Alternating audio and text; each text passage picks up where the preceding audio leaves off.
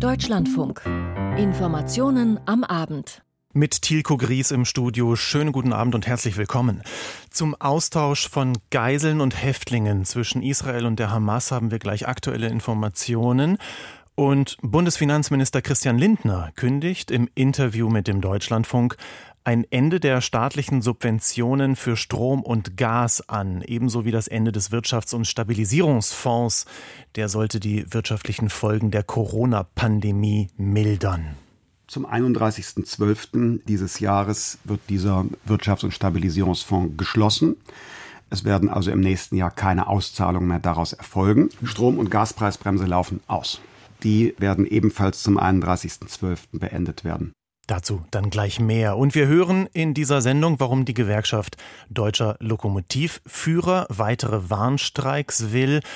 Und wenn wir mit all diesen aktuellen Themen des Tages durch sind, dann ist es 18.40 Uhr und bei uns im Deutschlandfunk gibt es den Hintergrund heute zu neuen Gesetzen, die Abschiebungen beschleunigen sollen. Es bleibt allerdings viel Kompetenzwirrwarr. Eine Geisel in den Händen der Hamas gegen drei Palästinenser, die in israelischen Gefängnissen einsitzen. Das ist eine Formel, nach der heute vorgegangen werden soll. Zum aktuellen Stand der Dinge habe ich vor zehn Minuten mit unserem Korrespondenten in Tel Aviv gesprochen, mit Julio Segador. Aus Termingründen haben wir dieses Gespräch aufgezeichnet. Frage nach Tel Aviv. Wie weit ist der Austausch von Geiseln und Häftlingen bislang gekommen?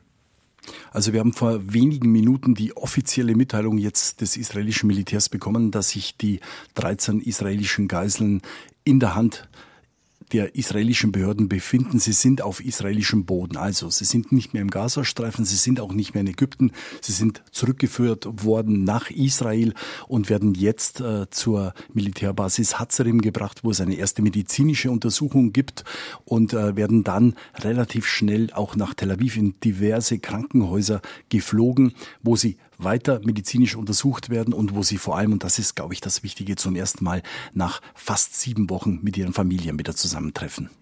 13 hm, haben Sie gesagt und dazu kommen noch wie viele ausländische Staatsbürger? Ja, das ist die Überraschung des Nachmittags eigentlich, weil wir eigentlich bis, bis zum Nachmittag äh, nicht wussten, dass auch thailändische Geiseln freigelassen werden. Und da variiert die Zahl ein bisschen elf oder zwölf thailändische Geiseln. Möglicherweise ist auch eine philippinische Geisel dabei. Da sind die Meldungen ein wenig widersprüchlich. Aber Fakt ist, diese Geiseln waren nicht Teil der Vereinbarung, die zwischen der Hamas und Israel äh, geschlossen worden ist. Und äh, das ist wohl Teil einer externen eigenen Vereinbarung, die die Hamas möglicherweise mit der thailändischen Regierung geschlossen hat, auch auf Vermittlung Ägyptens. Aber auch diese Geiseln sind jetzt nach Israel gebracht worden. Wir konnten sie deutlich sehen in den äh, Trucks des Internationalen Roten Kreuzes, wo die Geiseln über den Grenzübergang Rafah gebracht worden sind. Man konnte ihre Gesichter deutlich deutlich sehen. Also die kommen jetzt dazu, 13 äh, israelische Geiseln und 11 oder 12 thailändische Geiseln. Wann erfüllt Israel seine Zusage, palästinensische Gefangene freizulassen? Ich gehe davon aus, dass das zeitnah erfolgen wird. Wir haben derzeit keine Informationen darüber, weil die äh, TV-Sender, die bisher die Bilder übertragen haben, auch von dem Gefängnis in Israel, wo diese 39 Frauen und Kinder, die äh, freigelassen werden sollen aus den Gefängnissen, dass die jetzt nicht mehr gezeigt werden, weil alle TV-Sender sich äh, auf die israelischen Geiseln konzentrieren. Aber ich gehe davon aus, dass das auch erfolgen wird, denn das ist, ist ja ein sehr, sehr wichtiger Teil auch dieser Vereinbarung. Und wir wissen, alle Teile der Vereinbarung müssen eingehalten werden, sonst ist die ganze Vereinbarung obsolet und dann riskiert man, dass sowohl die Waffenruhe als auch die Freilassung weiterer Geiseln nicht mehr stattfindet. Und äh, beide Seiten, die Hamas und Israel, haben ja ein großes Interesse, dass diese Vereinbarung wirklich so hält. Israel hat das Interesse, weil der Druck auf die Regierung sehr, sehr groß geworden ist in den vergangenen Wochen. Wir erinnern uns, Premierminister Benjamin Netanyahu wollte anfangs ja nur äh, alle Geiseln frei haben für eine Waffenruhe, da musste er viele, viele Abstriche machen, weil der Druck hier in Israel so groß geworden ist. Jetzt also in verschiedenen Tranchen 50, möglicherweise 100 Geiseln, die äh, mit israelischen äh, Staatsbürgern freigelassen werden. Da gibt es also ein großes Interesse, aber das Interesse hat auch die Hamas, dass diese Vereinbarung standhält, denn für die Hamas ist es die einzige Möglichkeit, sich jetzt in diesen Tagen neu zu sortieren, neu zu formieren, sich zu organisieren, was unter unter der Erde mit dem starken Bombardement des israelischen Militärs kaum möglich war. Also es gibt von beiden Seiten ein Interesse, dass diese Vereinbarung hält und deshalb gehe ich davon aus, dass auch zeitnah die, Israel, äh, die, äh, die palästinensischen Häftlinge aus den israelischen Gefängnissen freigelassen werden. Hält die Waffenruhe?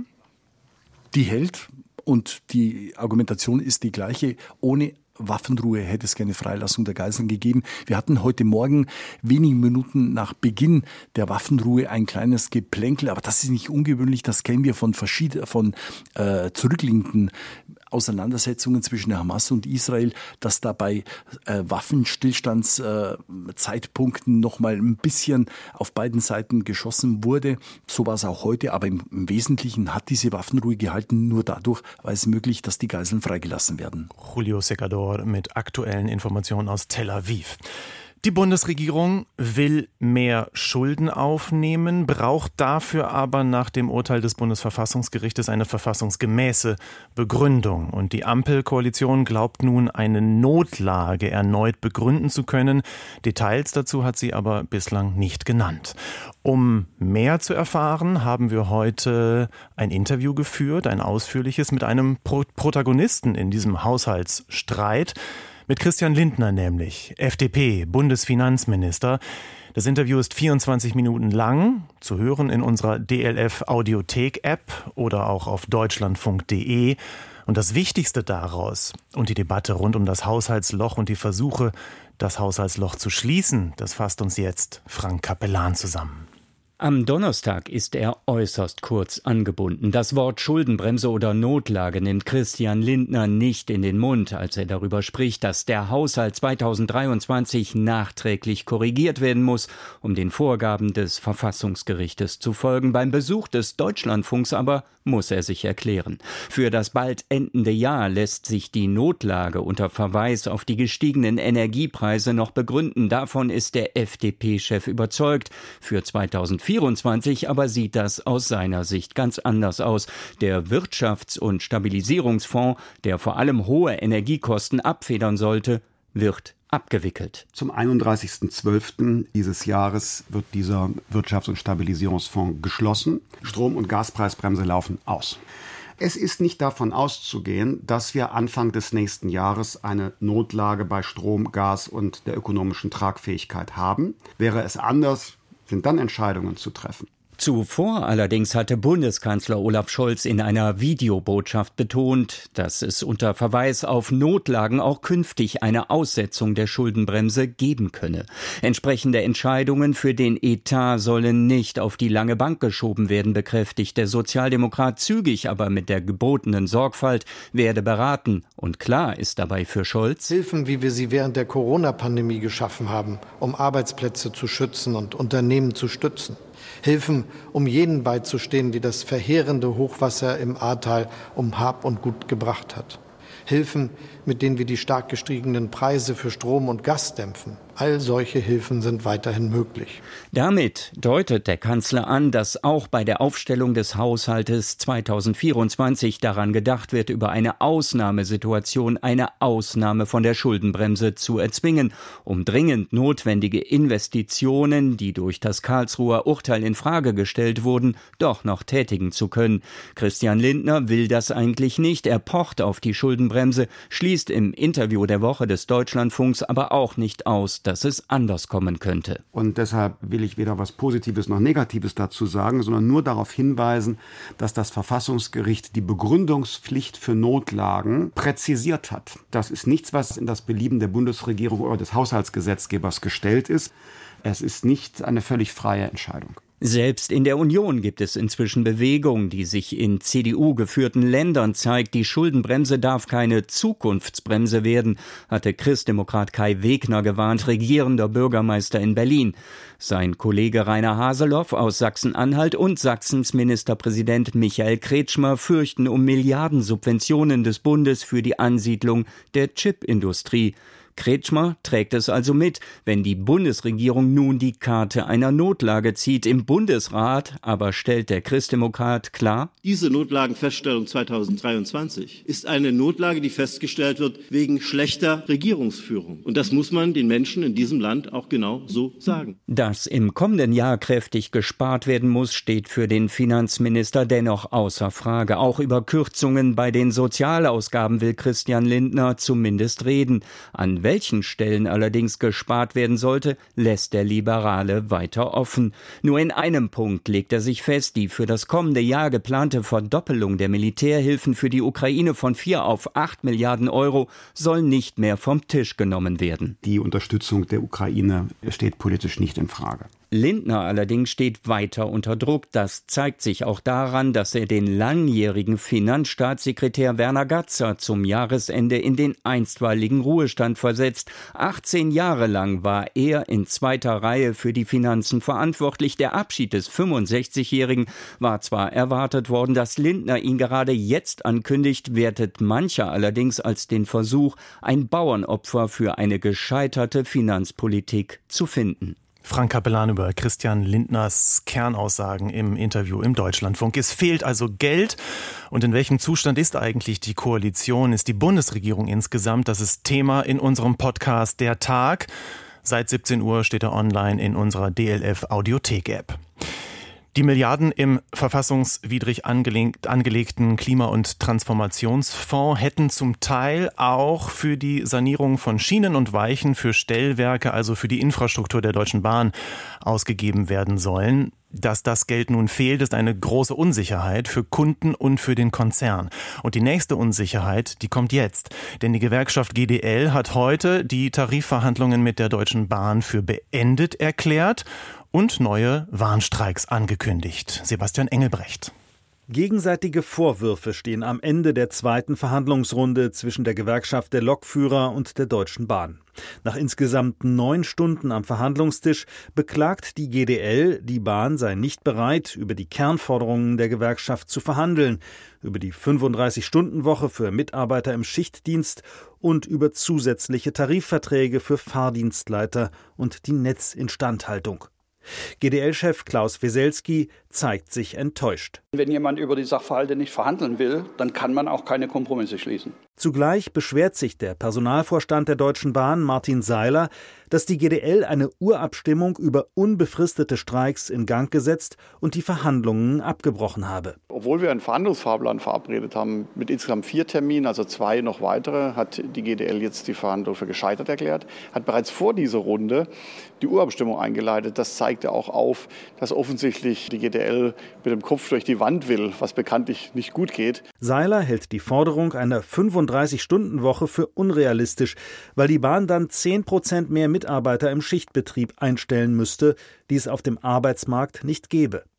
Der GDL-Vorsitzende Weselski hält dem entgegen, die Deutsche Bahn müsse die Bahnberufe durch gute Bedingungen attraktiver machen. Dann könne das Unternehmen auch mehr Mitarbeiter gewinnen. Weselski blieb bei seinem Versprechen, über Weihnachten werde seine Gewerkschaft nicht streiken. Martin Seiler bezweifelt, dass die GDL das einhalten werde. Wer die Eisenbahn kennt, wer die Fahrgäste kennt, die reisen zwischen dem 15. Dezember und 7. Januar. Und selbst da war die GDL heute nicht bereit, das zu klären, also keine Klarheit zu schaffen für die Reisenden, die jetzt buchen. Die Bahn hatte der GDL einen sogenannten Weihnachtsfrieden angeboten. Das hieße keine Streiks vor, über und nach Weihnachten.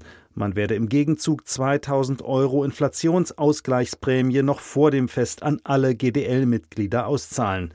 Klaus Weselski lehnte ab. Er stellt sich vor die Kameras mit ganz traurigem Gesicht. Er hätte uns einen Vertrag angeboten, über die Weihnachtszeit einen Frieden zu schließen. Was er nie sagt, ist, dass es eine vergiftete Pille ist, dass dieser Vertrag eine Friedenspflicht beinhaltet. Und wenn wir den unterschreiben würden, wäre unsere Urabstimmung schon jetzt kaputt. Das Ergebnis der Urabstimmung über unbefristete Streiks erwartet die GDL um Weihnachten. Warnstreiks wie in der vergangenen Woche sind aber schon vorher wahrscheinlich. Von Verhandlungen will der GDL-Chef vorerst nichts wissen. Verhandlungen finden so lange nicht statt, bis die andere Seite bereit ist, darüber zu verhandeln, über diese Kernelemente. Und wenn er das nicht lernt, so, obwohl die Lernkurve nahe Null ist, dann wird ihm das beigebracht werden, und zwar mittels Arbeitskämpfen. Der Gewerkschaftschef Klaus Weselski hier im Beitrag im Bericht von Sebastian Engelbrecht. Das laufende Jahr 2023, das ist in ein, in ein paar Wochen zu Ende und im nächsten Jahr stehen etliche Wahlen an. Eine dann im Juni, nämlich die Europawahl. Darauf bereiten sich die Parteien alle vor und die Grünen tun das heute ganz besonders bei dem Parteitag. Der hat gestern begonnen, ist heute weitergegangen. Die Grünen haben eine Spitzenkandidatin gekürt für diese Europawahl, nämlich nämlich Terry Reintke. Und für uns ist in Karlsruhe beim Parteitag dabei Nadine Lindner. Frage nach Karlsruhe. Wer ist Terry Reintke? Tja, das ist eine gute Frage. In Deutschland ist sie tatsächlich nicht so bekannt. Sie ist 36 Jahre jung, aber sie ist im grünen Kosmos keine Unbekannte. Sie sitzt seit 2014 im Europaparlament, mittlerweile als Co-Fraktionschefin, Politikwissenschaftlerin von der Ausbildung her und wird eher dem linken Parteilager zugerechnet. Sie hat sich heute dem Parteitag mit einer kämpferischen, emotionalen Rede vorgestellt. Eine ihrer Kernaussagen, dass es in Europa um Wohlstand und Klima gleichermaßen Gehe, das könne man nur gemeinsam mit den europäischen Nachbarn angehen. Aber ich möchte die grüne Transformation auch, weil ich weiß, welche Kraft grüne Industrie für Millionen von Menschen in Europa entfachen kann. Dass eine klimaneutrale Industrie Millionen stabiler, zukunftsfester Arbeitsplätze bedeutet. Ja, soweit dieser Auszug von Tere Reinke. Sie hat dann noch darauf verwiesen, beziehungsweise deutliche Kritik zum Beispiel an anderen Parteien im Europaparlament geübt, weil die mit Rechtspopulisten zusammenarbeiten. Tere Reinke hat 95 Prozent äh, bekommen. Das ist Rückenwind. Den wird sie aber auch gut gebrauchen können. Die Umfragewerte sind für die Grünen bei der Europawahl wie in den Ländern wie auch im Bund eher durchwachsen. Blick auf die restliche Europaliste, die im Moment noch gewählt wird. Viele bekannte Namen, die jetzt schon im Europaparlament Parlament sitzen Sergej Lagodinsky, Anna Cavazzini oder auch Michael Ploss. Die Parteitagsdelegierten haben ja außerdem heute den Parteivorstand neu gewählt, in weiten Teilen bestätigt. Zum Beispiel die beiden Parteichefs Ricarda Lang und Omid Nuripur sind bestätigt worden, führen weiter die Partei. Frau Lindner, lief das alles so ganz harmonisch ab? Naja, also im Kern muss man sagen, das waren wichtige, aber keine überraschenden Entscheidungen. Es gab keine wirklich aussichtsreichen ähm, Kampfkandidaturen. Ricarda Lang ist ganz ohne Gegenkandidatin ähm, in die Wahl gegangen, hat sich kämpferisch gegeben in ihrer Rede, hat die Erfolge betont, die man in der Ampel erzielt hat und hat da so einen kleinen ironischen Twist gewählt. Und wir sind schuld daran, dass der Paragraph 219a endlich abgeschafft wurde. Wir sind schuld daran, dass dieses Land Stück für Stück klimaneutraler, gerechter und moderner wird. Und daran sind wir gerne schuld. Ja, also man sieht, es ist ordentlich Stimmung in der Halle, aber es gab auch selbstkritische Töne. Ricarda Lang hat eingeräumt, man müsse den Menschen zugewandt bleiben und das sei auch ihr nicht immer gelungen. Am Ende 82 Prozent, das ist ein solides, aber jetzt auch kein herausragendes Ergebnis. Ähnlich bei Co-Chef Omid Nuripur, der hat sogar etwas an Zustimmung verloren, hat 79 Prozent bekommen. Das ist etwas weniger als vor zwei Jahren, hat Antirassismus und Menschenrechte als Kern der Partei betont. Im Kern muss man sagen, ähm, dass beide, Omid Nuripur und äh, Ricarda Lang, betont haben, dass man gerne und gut zusammenarbeitet. Und man kennt es ja aus anderen Konstellationen an der Grünen Parteispitze. Das ist keine Selbstverständlichkeit, aber wie gesagt, keine Kampfkandidaturen. Vielleicht auch ein bisschen aus Mangel an Alternativen. Ganz kurz noch als Fazit, Frau Lindner, ist die Stimmung, die wir da gerade auch gehört haben, besser als die Lage?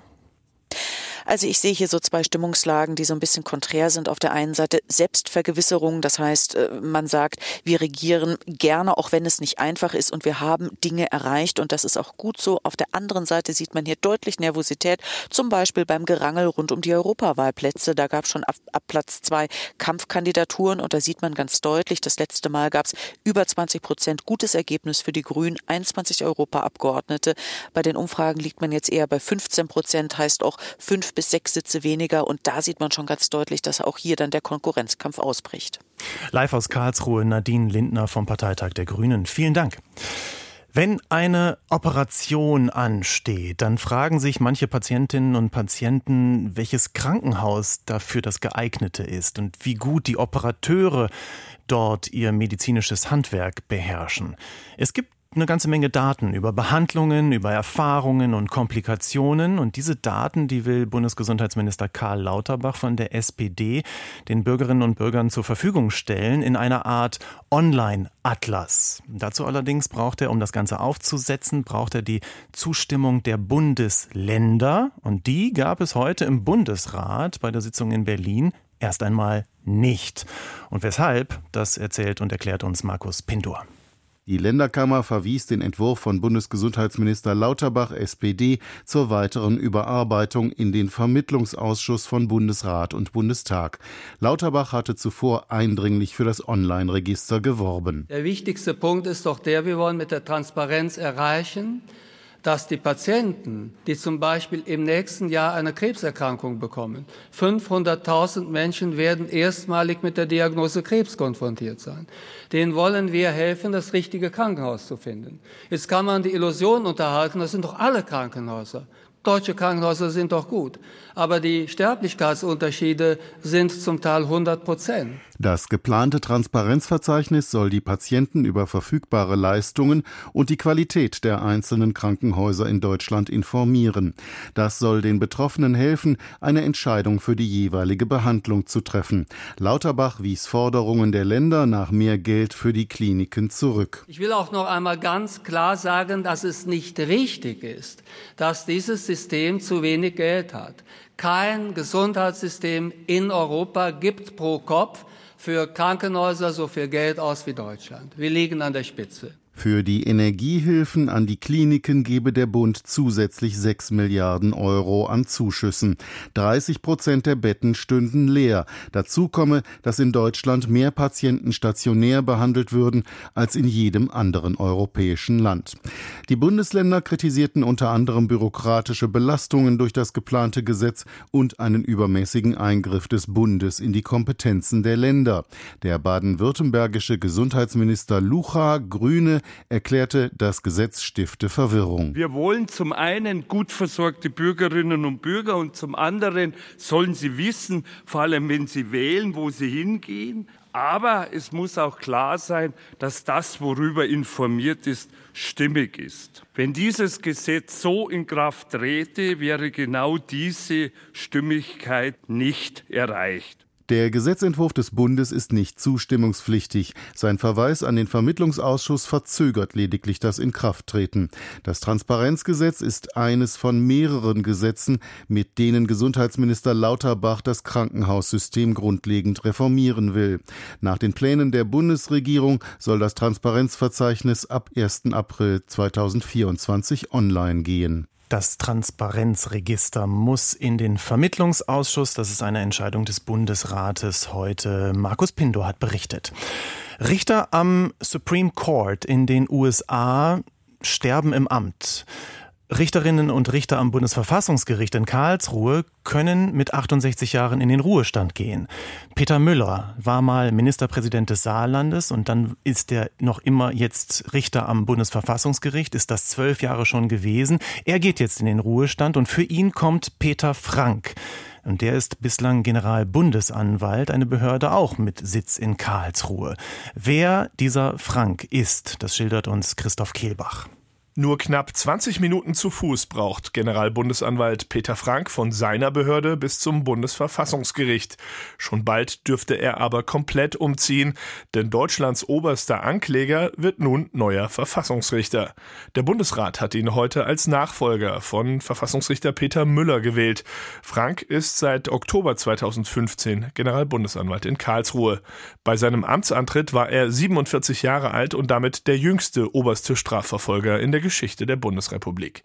Seinen Werdegang schilderte er bei der Amtseinführung so. Ich habe in den letzten 20 Jahren in Bayern gearbeitet und bin natürlich von der bayerischen Justiz sozialisiert, aber meine Herkunft aus dem ja, nördlichen Landesteil Baden-Württembergs, die werde ich nicht vergessen. Ich habe immer noch sehr viele Beziehungen dorthin und insoweit kann man von einer Rückkehr sprechen. Peter Frank gilt als umgänglich, freundlich und führungsstark. Er genießt einen sehr guten Ruf, auch als Jurist.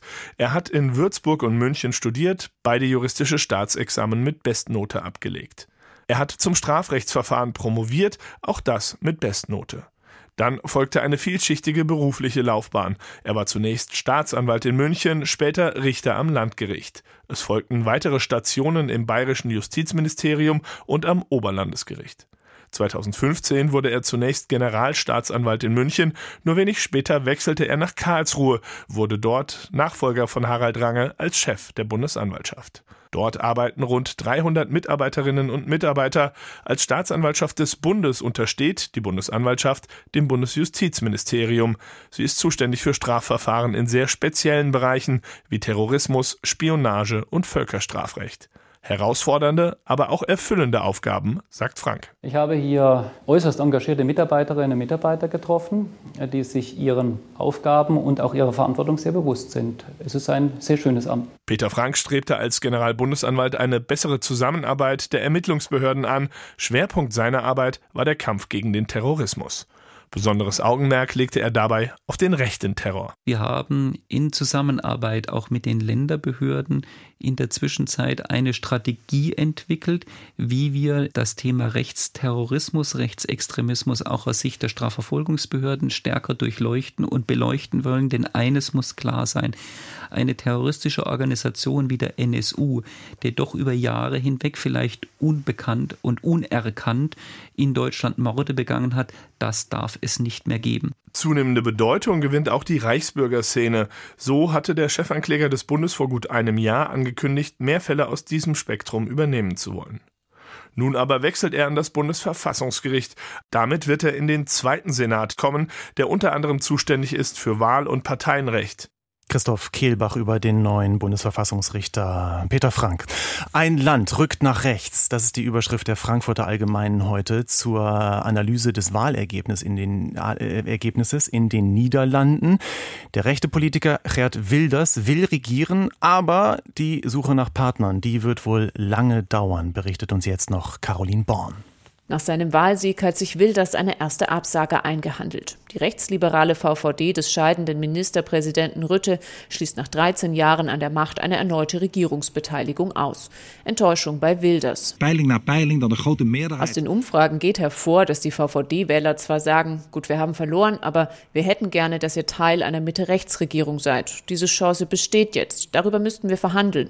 Aber das macht die VVD einfach nicht und lässt einen Großteil ihrer eigenen Wähler im Stich. Rein rechnerisch hätte ein Rechtsbündnis genug Sitze, also eine Koalition von Wilders mit der rechtsliberalen VVD und der erstmals angetretenen Mitte-Rechts-Partei Neuer Gesellschaftsvertrag.